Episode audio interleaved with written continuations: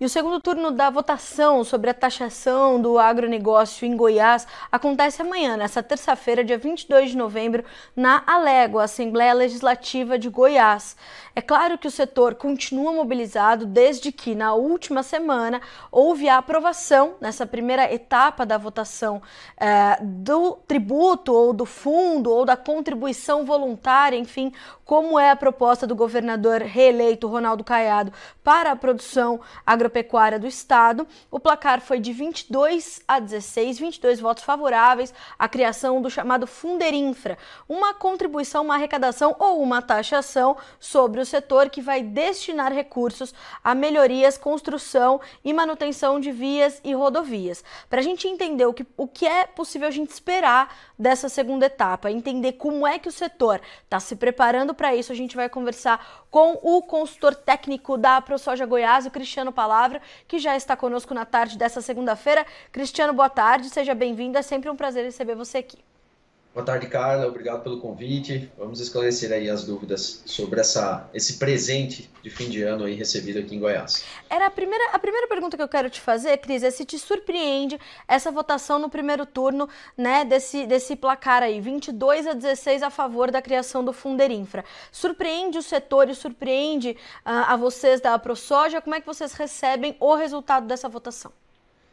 Bom, cara, de fato a gente tem que analisar como, como está construída hoje a base do governo aqui dentro da Assembleia Legislativa de Goiás. Eu considero que o resultado, do, apesar de negativo, ele ainda foi fruto de muita mobilização do setor. A base de deputados do governo é, é bem maior do que a votação que eles conseguiram. Então, de fato, a mobilização do setor e, e, e, todo o processo de convencimento, de mostrar os efeitos nocivos né, sobre a cadeia produtiva e sobre os consumidores em geral, dessa taxação surtiu efeitos e a gente conseguiu melhorar um pouco esse quadro. É claro que ainda é insuficiente para derrubar o projeto, como ela é uma lei ordinária, ele precisa somente da aprovação por maioria simples, né, metade mais um, Sim. não é preciso dois terços da casa, né, votando favoravelmente. Então, de fato, tem um trabalho ainda a ser feito e ele vem sendo feito desde a última votação.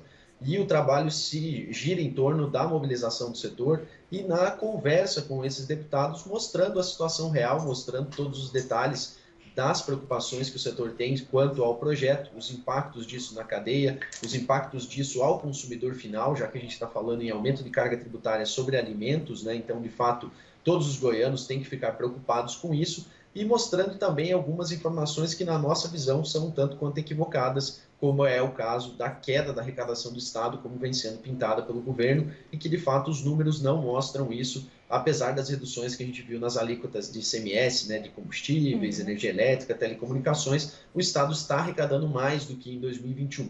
Então, de fato, essa justificativa da perda de poder de arrecadação do Estado também não faz muito sentido quando a gente olha para os números reais. Cristiano, uma das coisas que mais me chama atenção nesse, nesse projeto é a questão de ser, ah, é uma contribuição voluntária. Isso pode ser uma, um, um, um ponto de bastante. É, discussão ou de interpretação que pode levar o produtor lá na frente a ter prejuízos ainda maiores. Não caso ele é, opte, já que é uma contribuição voluntária, por não pagamento desse, desse fundo, certo? Carla, o texto de lei ele aponta que esse, essa contribuição, essa taxa, ela vai ser exigida como contrapartida para usufruir dos benefícios fiscais hoje colocados sobre a cadeia industrial e sobre a cadeia de exportações. Então, ela é uma contribuição voluntária no papel, porque quem não contribuir, hum. dado o atual texto da lei, é, vai ser submetido a uma carga tributária ainda maior do que a própria contribuição ao fundo. Então, de fato, ela é voluntária só no papel. Na prática, ela é uma, uma contribuição obrigatória. Quem não contribuir com o fundo vai estar sujeito ao ICMS majorado sobre as suas operações agrícolas. Tá. Cristiano, é, como é que como é que está a, a, expectativa para o pleito amanhã, essencialmente? Quando eu conversei com algumas lideranças no final da votação, da primeira parte da votação, da primeira etapa, é, a, a expectativa era conseguir ali continuar um trabalho quase que corpo a corpo, né, junto dos parlamentares e alguns deles que estavam fora do Brasil já estariam aqui na segunda parte do pleito para tentar reverter isso e continuar essa articulação. É, como é que você tem sentido isso dentro da da, ProSoja? Isso continuou efetivamente? A gente já tem algumas como, como adiantar alguma informação ou realmente é tudo é, meio que essas conversas de bastidores se intensificando mesmo até amanhã? Sim, as conversas vão se intensificar até amanhã. É difícil prever um resultado, né, Carla, e apontar um resultado aparente para a votação de amanhã. Uhum. Fato é que a ProSoja e o setor como um todo está se organizando para é, conversar com os deputados, mostrar a situação real. A gente quer realmente é trazer mais esclarecimentos. Na nossa visão, esse projeto veio uh, a toque de caixa, pouca conversa, para não dizer nenhuma não foi conversado com o setor, não foi apresentada essa proposta para o setor com, uh, com um aspecto ali de, de, entender melhor seu funcionamento. As próprias compradoras de grãos, como cooperativas aqui do estado, estão bastante preocupadas porque não sabem como esse mecanismo vai funcionar, como vai impactar a contabilidade dessas empresas. É, não se sabe exatamente como vai ser feita essa destinação e administração dos recursos. Então, são muitas dúvidas que surgem que deixam o projeto carente de maiores informações. Um outro ponto que preocupa muito, Carla, no texto da lei ele é até simples e fala em contribuição de até 1,65% sobre qualquer cadeia produtiva. Não tem definição de qual cadeia, qual alíquota por cadeia. Então, de fato, se passar esse projeto, o governo vai ter um cheque em branco ali para no futuro taxar qualquer cadeia produtiva, inclusive pequenos produtores, é, cadeias da, da agricultura familiar, cadeias da cesta básica. Então, de fato, na nossa visão, o projeto, da forma como está, carece de mais informações, carece de mais detalhamento, por isso que a gente busca orientar os deputados, muitos deles a gente percebeu que também não tem total entendimento de qual impacto vai ser gerado para o setor. Então, de fato, a mobilização continua, é difícil prever qualquer resultado, mas é um trabalho tanto usando as mídias, né, como vocês, para esclarecer a sociedade em relação a isso, conversando diretamente com os deputados e mostrando força também na participação amanhã. A gente espera muitas pessoas, muitos produtores, muita, muitos cidadãos goianos lutando e mostrando sua posição contra essa taxa já que toda a sociedade pode ser afetada. A gente sabe que aumentos de impostos eles vão recair sobre todo mundo, porque a gente está falando de imposto sobre alimento, sobre biocombustível, algo que está todo dia aí na nossa mesa ou no nosso carro, enfim, está na nossa vida, né? Então, de fato, é uma preocupação grande que não se recai somente para o setor.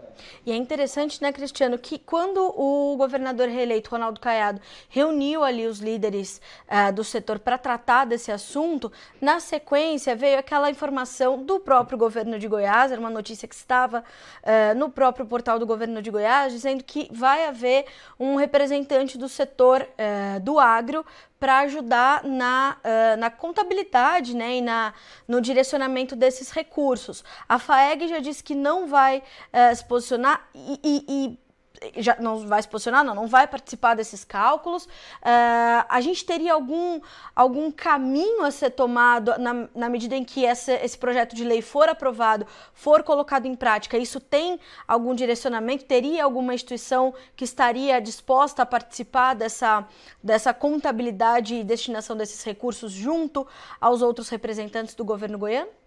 Olha, Carla, primeiro que a gente não trabalha com qualquer qualquer possibilidade de avanço nessa tarifa, nessa certo. taxa, nesse novo imposto, e não estamos negociando nenhum tipo de, de, de meio termo. Né? De fato, o setor está se posicionando contra, a gente vai brigar até o final para derrubar essa taxa. E quanto à participação na, na fiscalização, na destinação dos recursos, é, de fato, isso não é algo que está sendo pensado agora, como eu falei, a gente quer derrubar essa taxa e, de fato, a lei só diz que vai ter um representante do setor, não define quem é, não sabemos como vai funcionar, não, a gente está tá em branco, não se sabe praticamente nada sobre o que efetivamente vai acontecer após a aprovação. Existe sim no texto da lei essa participação do setor, mas a gente não sabe nada além dessa pequena frase que está colocada lá no texto da lei. Cristiano, te preocupa algum, uh, algum cálculo? A própria Pátria Agronegócios, né, uma consultoria importantíssima no Estado, uh, fez cálculos sobre é, a taxação dos preços, é, sobre os preços do, da comercialização do milho, da soja e do boi gordo. São números que impressionam e realmente preocupam muito. Tem algum setor que te preocupa mais, que esteja mais fragilizado nesse momento, embora seja ruim para todos, né? Qualquer taxação é, encarece e preocupa ainda mais no momento de custos de produção tão elevados? Olha, Carla, não tem um setor assim que me preocuparia, preocuparia mais. Uhum. Eu destacaria assim, eh, vamos falar do, dos que já foram apontados pelo governo e que devem efetivamente ter a taxa. Como eu falei, o projeto não define setor, né? Então a gente vai ter que confiar da, na, do que o, o Estado vai fazer depois. Mas, de fato, sobre a soja, primeiramente, é extremamente danosa essa taxa. O aumento de custos de produção na, na soja esse ano chega a 80% superiores ao ano passado. Nós estamos com uma realidade de preços. Vocês aí no Notícias Agrícolas acompanham muito bem isso, né? Ah, os preços vêm só caindo nesses últimos meses. Quando a gente uhum. olha as ofertas para 2023 muito mais baixas que a soja disponível nesse momento, quando a gente olha para custos de produção tão altos e essa, esse faturamento esperado bem abaixo do que se observava nos anos anteriores, de fato a gente tem uma contribuição que vai pesar e muito sobre o setor. Para quem, para aqueles produtores que têm um grande percentual de áreas arrendadas, que fizeram investimentos em maquinários, estão cumprindo esses parcelamentos, realmente a margem está praticamente zerada nesse momento e aí mais uma contribuição incidindo sobre a receita bruta e não sobre a receita líquida. Então, pode ser que tem gente aí que vai ter prejuízo e vai ter que pagar essa taxa. Me preocupa também a situação do milho. O milho aqui no estado, ele, a gente tem uma participação do milho verão, mas a grande produção é feita na segunda safra. Já temos dois anos consecutivos de graves perdas de produção, então mais um, um custo também muito alto do milho. A janela de plantio da soja está atrasando nesses últimos dias. Várias regiões podem ser que não vão plantar e, de fato, com essa taxa agora, a decisão de não plantar pode ficar ainda mais Uh, presente na cabeça do produtor, porque realmente o custo está muito apertado pelo risco que a segunda safra oferece. E uma terceira cadeia que me preocupa é a cadeia do boi gordo. A gente sabe das quedas de preço que a gente teve aí na, na, na arroba do final do boi gordo.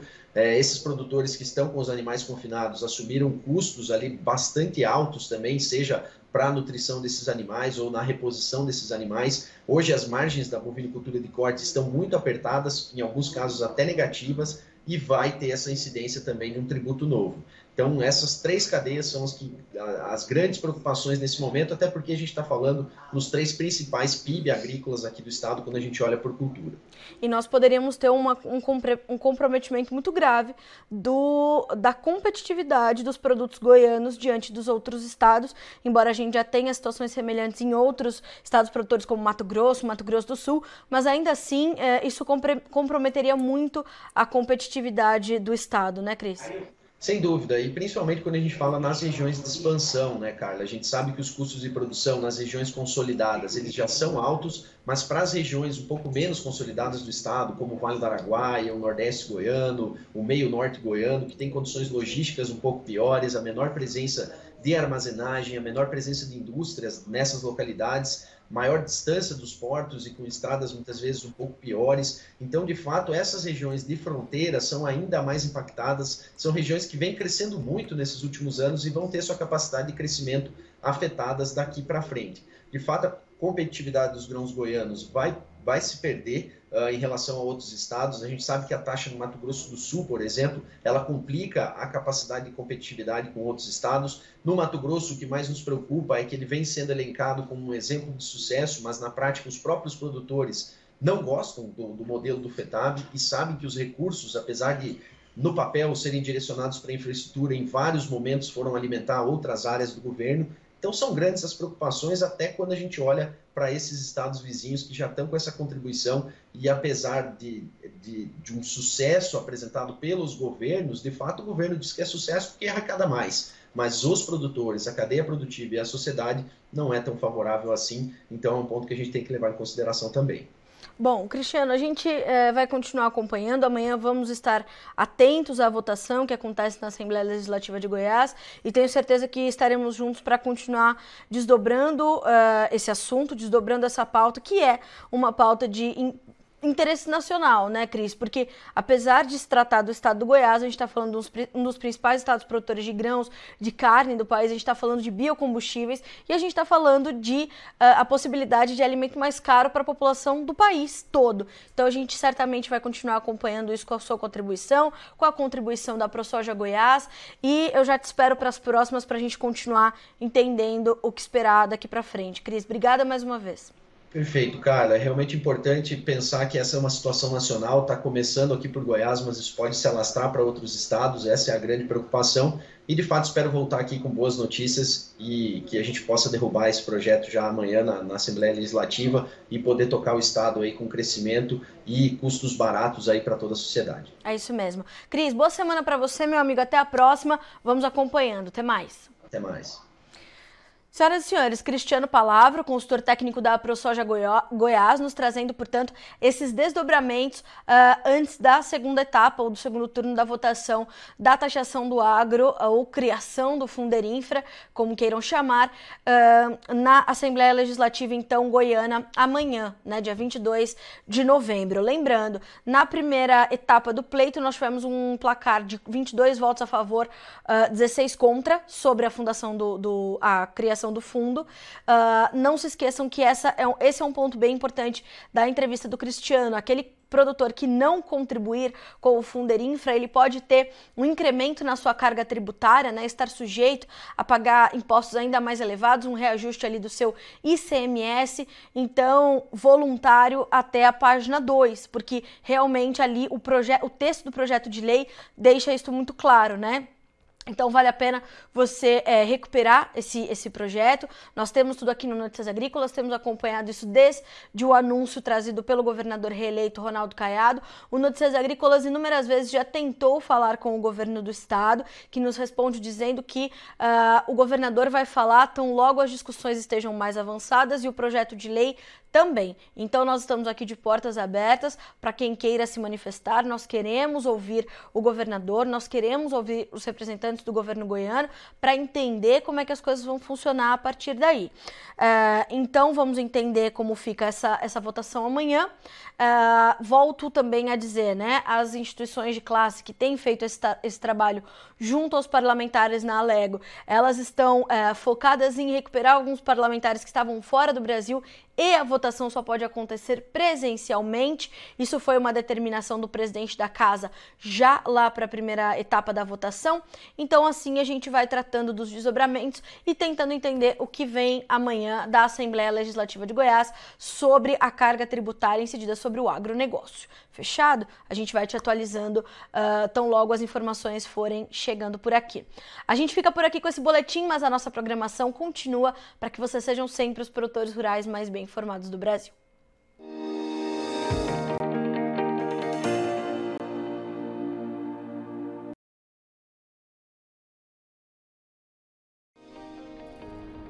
Se inscreva em nossas mídias sociais no Facebook Notícias Agrícolas, no Instagram arroba Notícias Agrícolas e no nosso Twitter arroba Notiagre. E para não perder nenhum vídeo, não se esqueça de nos acompanhar no YouTube e na Twitch Notícias Agrícolas Oficial.